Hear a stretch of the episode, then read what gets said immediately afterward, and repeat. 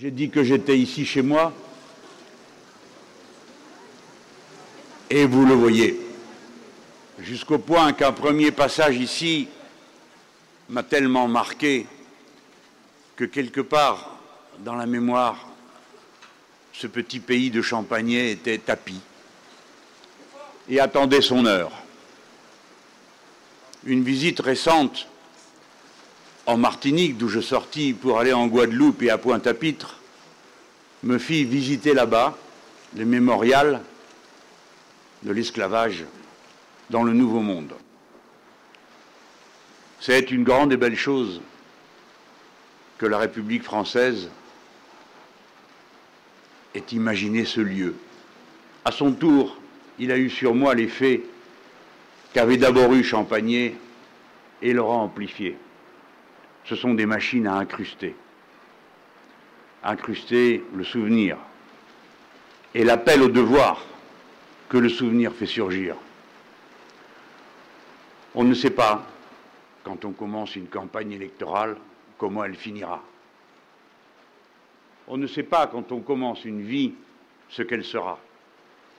Et quand bien même est-on tel jour ou tel autre au milieu du parcours, on ne sait pas ce qu'il y aura sur le reste du chemin. C'est pourquoi il ne faut jamais manquer une seule occasion de bien faire. Et bien faire, c'est donner à penser. Donner à penser, c'est commencer à se libérer des préjugés et des chaînes qui tiennent l'esprit enfermé dans ces préjugés. L'esclavage, l'esclavage interpelle chacun d'entre nous parce que d'une façon ou d'une autre, même si on ne peut comparer le crime abominable qui s'est perpétré pendant plus de trois siècles, fait écho en nous à l'amour de la liberté que chaque être reçoit en même temps qu'il ouvre les yeux.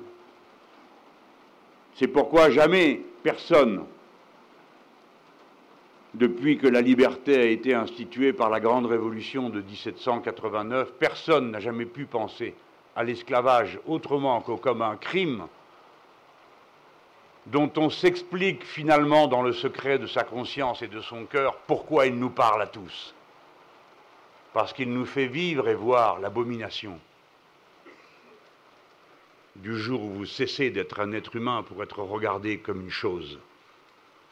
Et ce statut de chose, si souvent, il nous est affublé, si souvent, nous sentons qu'il s'avance vers nous, le moment où nous n'aurons plus de voix, où nous n'aurons plus la maîtrise de nous-mêmes, où notre corps ne nous appartiendrait plus, comme souvent on suggère, que ce soit le cas pour les femmes, dont le corps ne leur appartiendrait pas. Je ne veux pas faire de comparaison entre un crime et d'autres situations, mais je voulais juste évoquer pourquoi il nous parle, pourquoi elle reçoit en nous un écho si profond, et pourquoi cet écho est bienfaisant, parce qu'il nous oblige à penser, à penser la servitude, et donc à penser les conditions de la libération de la servitude.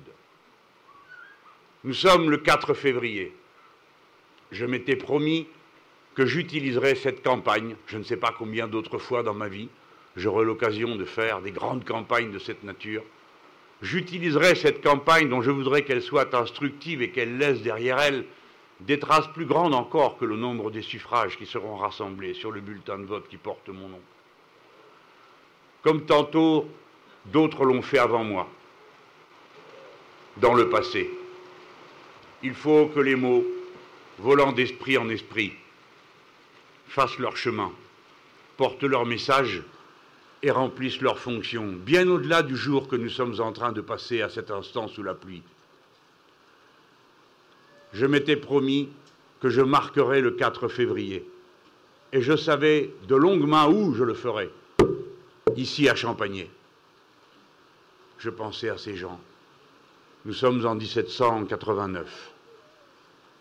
Le crime de l'esclavage a commencé vers 1620. Il s'est poursuivi, comme vous le savez, jusqu'en 1848, jusqu'au XIXe siècle. Trois siècles d'abomination.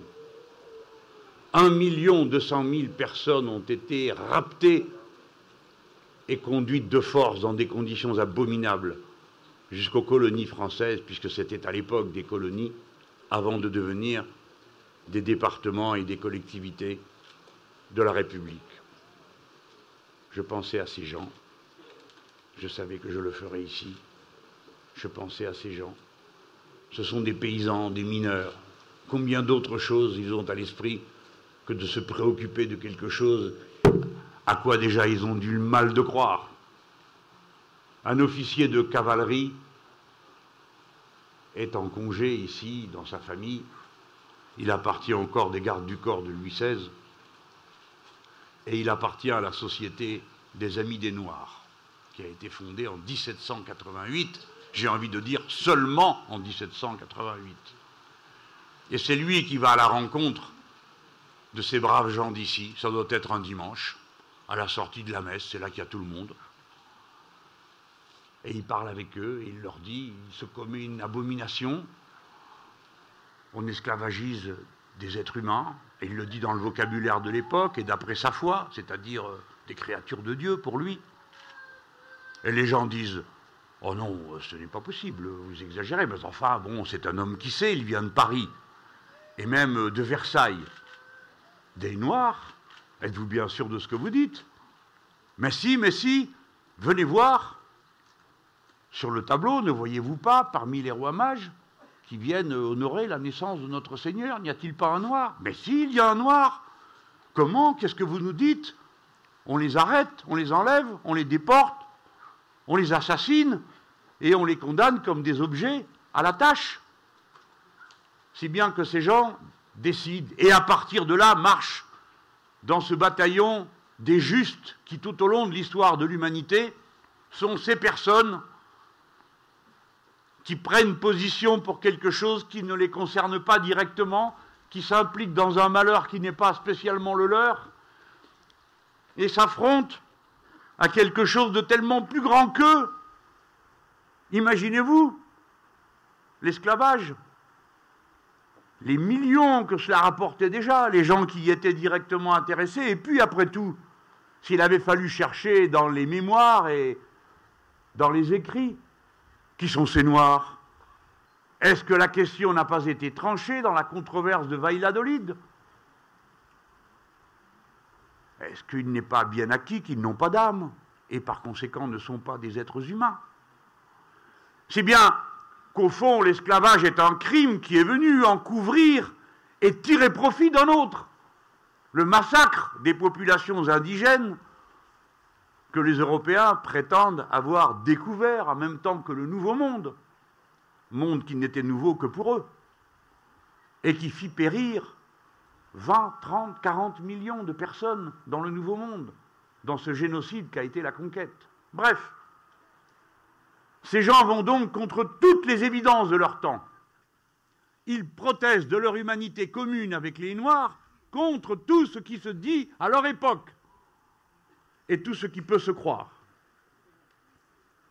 Ça se passe en 1789 et peut-être que vous l'avez entendu tout à l'heure, et si vous ne l'avez pas entendu, et si vous ne l'avez jamais lu, je me fais un devoir de relire juste ces quelques lignes du manifeste de ces gens. Les habitants et communautés de Champagné ne peuvent penser aux maux que souffrent les nègres dans les colonies sans avoir le cœur pénétré de la plus vive douleur en se représentant leurs semblables, être traités plus durement que ne le sont les bêtes de somme. Ils ne peuvent se persuader qu'on puisse faire usage des productions des dites colonies si l'on fait réflexion qu'elles ont été arrosées du sang de leurs semblables. Et voici le mot qui claque dans ce texte, semblable. Et en même temps cet appel. On ne peut consommer, on ne peut participer au crime en consommant ce qui vient d'une situation odieuse et inique que chacun d'entre vous s'interroge et se demande si aujourd'hui la question ne se pose pas certaines fois dans les mêmes termes. Voici enfin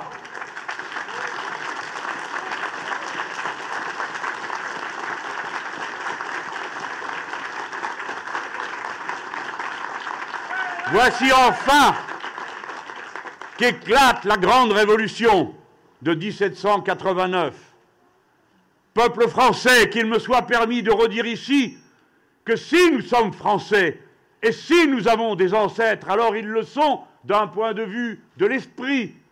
Nous sommes d'abord et avant toute chose non les lointains descendants bien sympathiques des Gaulois, mais les enfants des sans-culottes, c'est-à-dire de ceux qui ont aboli les privilèges de la monarchie, l'inégalité et établi l'égalité. Défendez, défendez toujours la mémoire de la grande révolution de 1789 quand on vous jettera au visage les abus qu'ici ou là on aura constaté pour vous faire oublier les innombrables abus et les siècles d'esclavage et d'oppression qui ont précédé cette lumière de la révolution de 89 ou qui l'ont suivie. Défendez-la toujours, elle est votre bien mémoriel le plus précieux. Eh bien, ce jour-là, elle a éclaté comme un coup de tonnerre, si bien qu'Aimé Césaire, qui pourtant ne pardonnait rien de l'esprit néocolonial des Français ensuite, Aimé Césaire a dit le premier service d'ordre temporel que la Révolution a rendu au peuple colonisé, c'est d'avoir existé. Le second est que la Révolution française proclama un principe d'une incalculable portée. Ce principe, les hommes naissent libres et égaux en droit.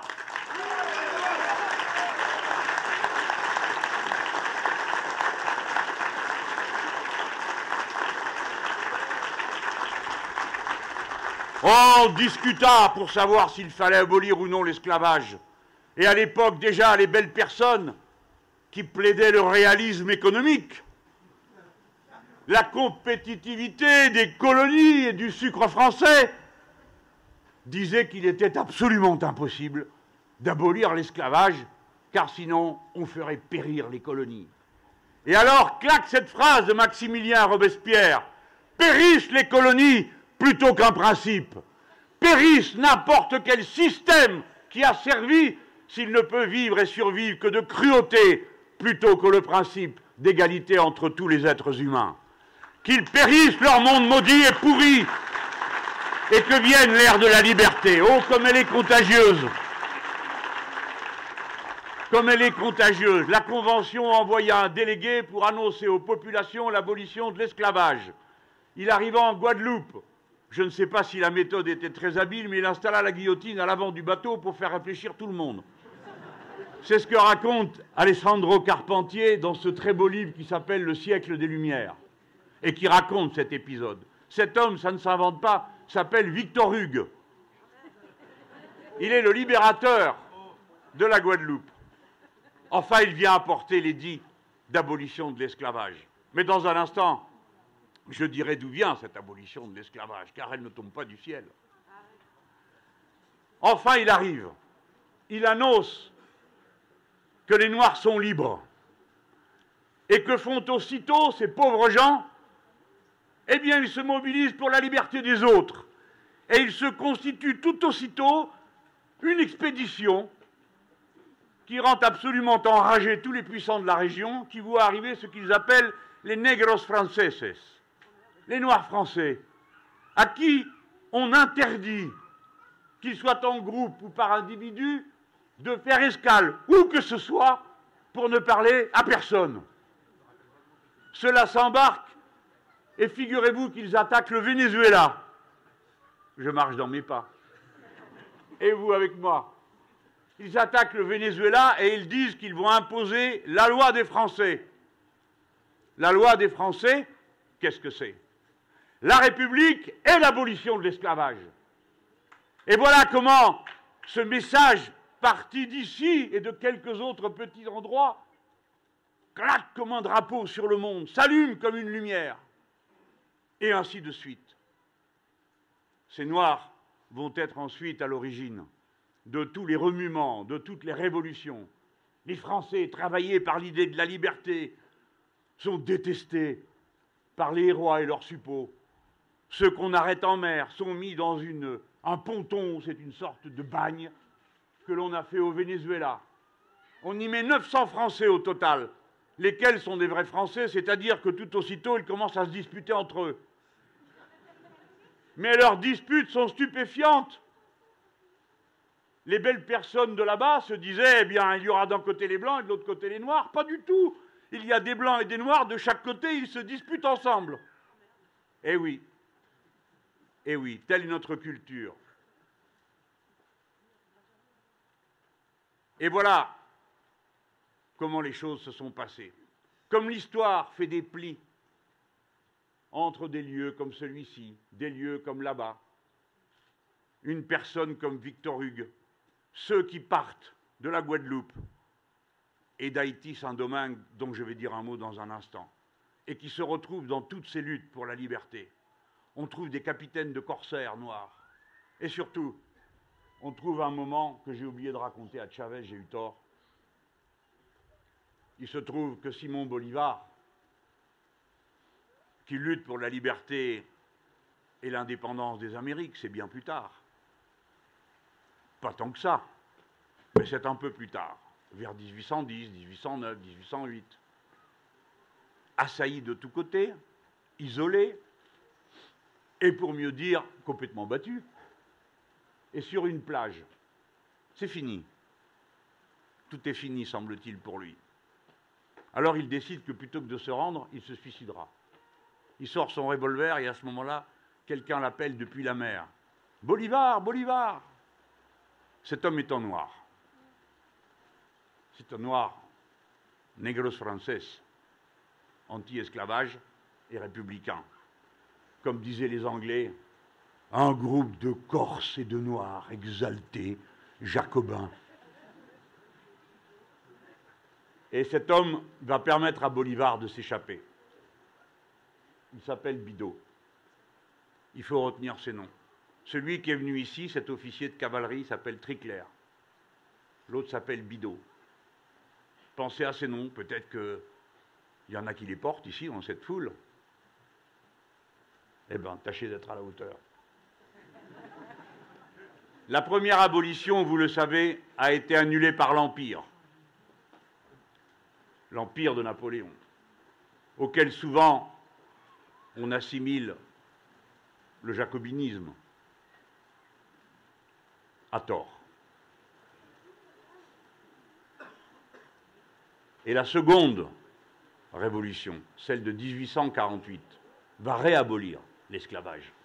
Et de nouveau, ce sont les mêmes paroles, les mêmes arguments. On dit alors, ah mais vous ne pouvez pas faire ça, vous allez faire périr les colonies et le commerce du sucre. Ce n'est pas compétitif. Vous devez tenir compte de la mondialisation.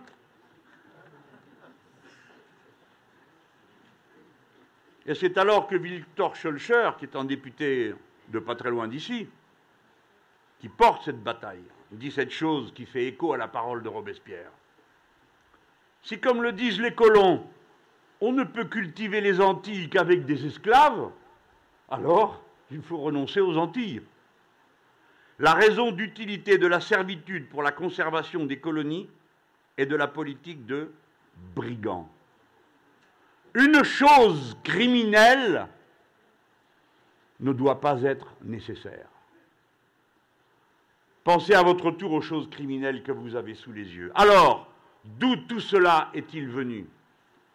Jamais de rien d'autre que deux de nos plus grandes révolutions. Et jamais de rien d'autre sans que les intéressés se soient insoumis.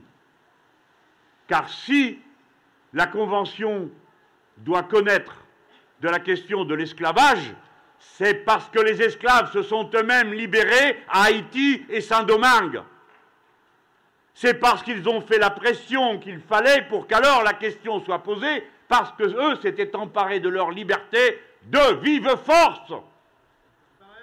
Eh bien, qu'on en tire la leçon pour nous. Rien n'est jamais acquis contre les privilèges que par la lutte.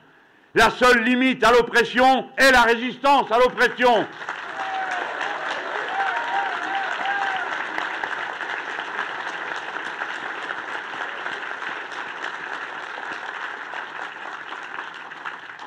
Les esclaves n'ont jamais accepté leurs conditions abominables. À chaque occasion, ils se sont révoltés. Et la brutalité, le sadisme des châtiments qu'ils subissaient étaient destinés à inspirer une terreur constante dans la servitude. Et malgré cela, sans cesse, ils reprenaient leur insoumission, leur insurrection. Village de noirs dits marrons, parce qu'ils échappaient à la servitude. Dans combien d'endroits? En Martinique, en Guadeloupe, en Guyane, à La Réunion, partout où l'on pensait que les esclaves pourraient finir par accepter leur sort, jamais ils ne l'acceptèrent. Et nous tous, quand nous y pensons, nous ne devons jamais l'oublier. Ceux qui se faisaient alors, mesdames et messieurs, et même si nous savons tous que comparaison n'est pas raison, c'était une mondialisation. Le pétrole de l'époque, c'était le sucre. Et un commerce était organisé sur trois continents où l'on distribuait à un bout de la verroterie pour récupérer à l'autre de l'or. Et entre les deux, il y avait cette masse immense de souffrance et de servitude. C'était la mondialisation esclavagiste.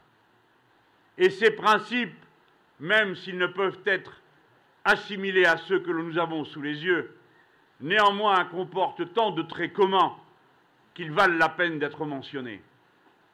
Là aussi, des traités inégaux qui mettent une partie du monde sous la coupe de l'autre. Là aussi, la volonté de se procurer du travail à pas cher, tellement peu cher qu'on ne le paye plus et qu'on réduit les gens à l'état de pourvoir eux-mêmes à leur subsistance, puisque le devoir, si l'on ose dire, en échange de l'esclavage était que l'esclave soit nourri, et bien même cela n'était pas fait. Et on donnait à chacun un petit lopin sur lequel il devait tirer sa pitance. Voyez c'est à l'époque une énorme concentration qui s'est faite de capital, qui a été à l'origine du capitalisme que nous avons ensuite connu. Et déjà, l'accumulation capitaliste se faisait par quelques personnes à l'intérieur d'un groupe. S'il y a plusieurs milliers de gens qui ont participé à l'armement des navires négriers, en définitive, c'est 2% des gens qui ont fait 25% du trafic des esclaves exactement comme aujourd'hui huit personnes possèdent autant que 50% de l'humanité. Le capital est baigné du sang des gens qui ont souffert pour le suer et le regarder s'accumuler à un endroit. Et ceci depuis tant de temps. C'est pourquoi, à notre tour, quelles que soient les situations, notre devoir moral, civique, de fils, de filles, de père, de mère, est de porter en nous cette flamme de l'insoumission et de ne jamais accepter ni notre servitude, ni celle des autres.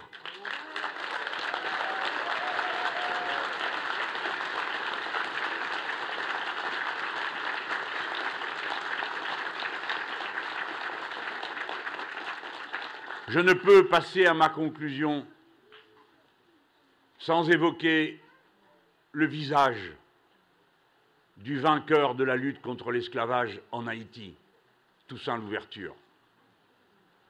Toussaint Louverture, capturé, vaincu, est mort au fort de Joux, qui n'est pas bien loin d'ici, sur notre bonne terre de Franche-Comté. Le hasard de la vie a fait qu'étant adjoint à la culture de la commune de Massy, il y a déjà quelques années,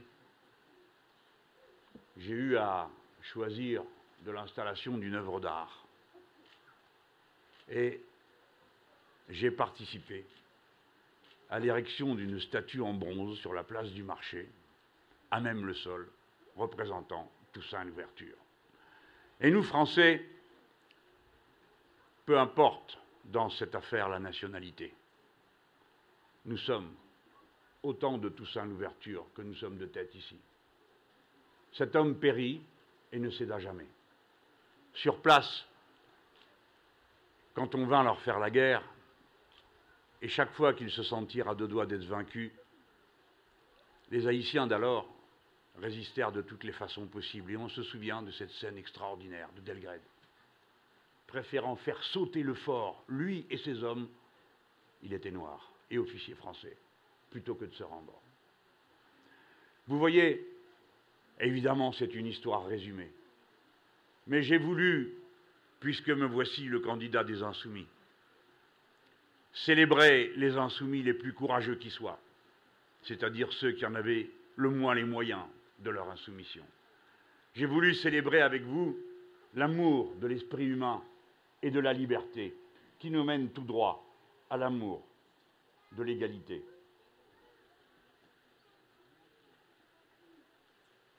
Fanon dit quelque chose qui renvoie Franz Fanon, l'auteur et le penseur de la décolonisation. Au mot le plus magnifique du texte que je vous ai lu tout à l'heure et que vous pouvez voir dans le musée. Ce mot, c'est semblable. Car voyez-vous, y compris dans la religion de l'époque dominante, on parle souvent d'autrui vis-à-vis desquels on a des devoirs. Mais le mot semblable est beaucoup plus fort. Il établit que nous ne sommes pas identiques, cela va de soi. De toutes les façons possibles, nous ne le sommes pas, ni physiquement, ni intellectuellement, mais nous sommes tous unis par le fait que nous sommes semblables et même identiques quant à nos besoins. C'est cette identité des besoins qui nous rend semblables dans la condition humaine. Et si nous sommes semblables et que nous avons des besoins identiques, alors nous avons des droits en commun, et en particulier celui d'accéder librement aux moyens de notre subsistance et de la reproduction de notre existence et de celle de nos enfants.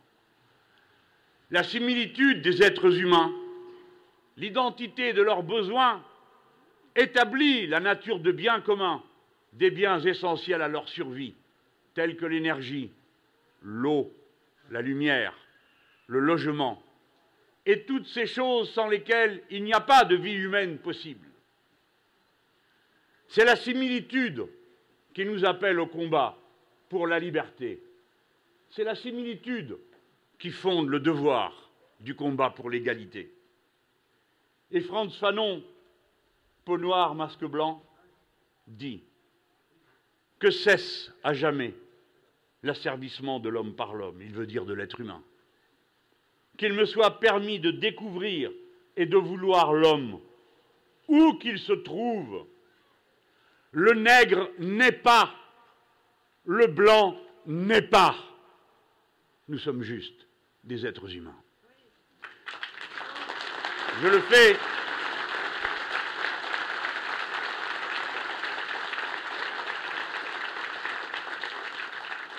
Je le fais avant d'ouvrir demain, comme vous le savez, une grande réunion à Lyon. J'ai voulu aller à Lyon parce que ce jour-là, se trouve la convention du parti qui est à l'extrême de nos convictions, qui a eu l'idée assez stupide d'imaginer qu'on refuserait la possibilité d'être enseigné aux enfants des étrangers comme si quelque société que ce soit irait mieux en augmentant l'ignorance qu'elle contient. C'est une pensée d'ignorant et je ne suis pas surpris que ce soit cela qui la profère. Mais nous autres, nous réunissant ici, alors qu'il pleut, il fait un peu frais, nous sommes venus célébrer notre victoire. Le 4 février 1794, nous avons été victorieux en 1848, nous avons été victorieux. Les grandes choses qui touchent à l'être humain sont souvent quasi exclusivement liées à nos victoires et à celles de la Révolution. Celle de 89, celle de 48 et celle qui reste à faire, la Révolution citoyenne, celle qui redonne le pouvoir dans tous les domaines, sur tous les sujets aux femmes et aux hommes qui composent la communauté humaine. La monarchie présidentielle doit être abolie. La caste qui le sert doit être abolie et chassée.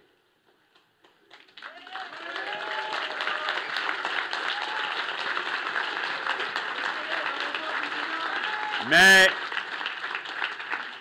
et vous voterez pour qu'ils dégagent tous. Mais pour autant, nous ne sommes pas quittes de l'histoire de l'esclavage. Les organismes internationaux repèrent entre 200 et 250 millions d'esclaves encore dans le monde. La France a un devoir singulier de monter en première ligne pour pourchasser partout les maîtres d'esclaves et en particulier de ne supporter sur son territoire aucune personne, si élevée qu'elle soit en titre ou en fortune dans son pays, et qui aurait ici comme domestique des esclaves.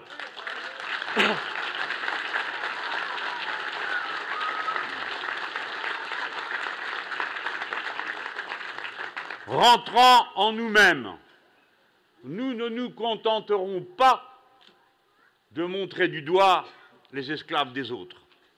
J'ai dit qu'il fallait réfléchir à ce que l'insoumission des esclaves nous apprend sur notre devoir d'insoumission à l'égard des servitudes d'aujourd'hui. Mais nous devons aussi réfléchir, en considérant ce qu'était la situation des esclaves, à ceux, à la condition de ceux qui, dans notre pays, sont réduits à un état voisin de la situation qui était celle des esclaves, non du fait de leur servitude, mais du fait qu'elles étaient traitées comme des objets. Souvenons-nous à cette heure que dans un grand pays si riche, où il y a 9 millions de pauvres, il y a 148 000 personnes qui n'ont aucun logis, d'aucune sorte, sauf le misérable bout de carton dont ils se couvrent la nuit, pour éviter de mourir sans y parvenir toujours sous nos yeux. 2000 par an meurent abandonnés, de tous et de toutes. 148 000 personnes qui n'ont plus accès à aucun droit social puisqu'elles n'ont plus aucun toit, puisqu'elles deviennent des personnes inconnues sans domicile fixe. Et surtout, si j'en appelle à la dignité, considérant ce qu'étaient les esclaves, j'en appelle au souvenir de la dignité de ces personnes quand elles semblent déchues devant nous. Ceux-là, n'ayant plus d'adresse, n'ont plus de carte d'électeur, ce ne sont plus des citoyens, ils sont réduits à cette qualité particulière de pauvres choses qui ne comptent plus dans la communauté des hommes et des femmes libres que nous formons. La liberté n'est possible que si l'égalité est répandue entre tous et permet à chacun d'accéder à ses droits. La liberté est mariée avec l'égalité, l'égalité est mariée avec la liberté. L'une est impossible sans l'autre, telle est la grande leçon de la Révolution de 89. Et pour finir, nous n'accédons à la compréhension de tout cela d'une manière qui parle par notre cœur autant que par notre raison que parce que nous y accolons le troisième terme. Nous sommes tous frères et sœurs en humanité.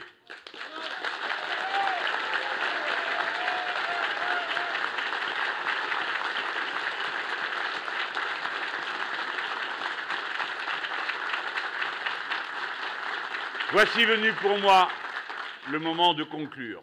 Je le ferai de nouveau avec les paroles d'un jeune homme. C'est peut-être moi qui vis en moi, bah, nous sommes plusieurs personnes dans la personne, hein, vous le savez bien. C'est un jeune homme, il a écrit ça entre 16 et 18 ans. Et voilà, monsieur, Étienne de la Boétie. Bon, c'est la langue de l'époque, hein, mais c'est beau. 16 et 18 ans, hein, jeunes gens, vous savez ce qu'il vous reste à faire. Ce qu'il y a de clair et d'évident, dit la Boétie, est que personne ne saurait nier c'est que la nature nous a tous créés et coulés en quelque sorte, au même moule, pour nous montrer que nous sommes tous égaux. Je voudrais que la campagne que je mène, peut-être avec un certain nombre d'entre vous, peut-être beaucoup même, sinon je ne vois pas pourquoi viendriez vous geler là, nous permette de diffuser ce message-là. Quel que soit ensuite ce qui adviendra, c'est la trace que chacun d'entre nous aura laissée dans l'esprit des autres. Voilà, à nous d'être à la hauteur des gens de Champagné, n'y croyant pas. Est-ce que nous ne sommes pas tous? Voilà, la célébration a eu lieu. J'en suis quitte pour ma part, pour cette part de ma propre histoire et de mon rapport à notre merveilleuse patrie. À bientôt, les amis.